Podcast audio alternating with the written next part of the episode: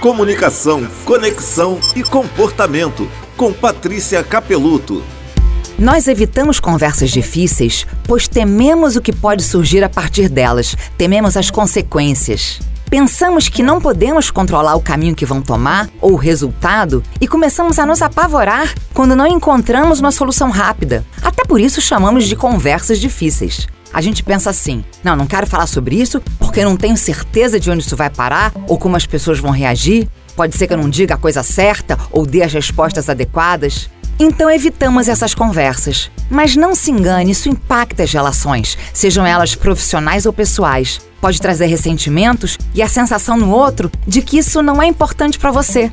O que não é dito não é combinado. E o incômodo vai existir apenas dentro de você, onde é mais difícil de ser resolvido. Fale sobre seus incômodos. E se você ainda se sente inseguro para fazer isso, se você ainda não sabe como fazer isso, você pode aprender a fazer isso.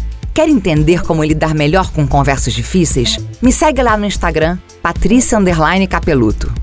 Comunicação, conexão e comportamento com Patrícia Capeluto.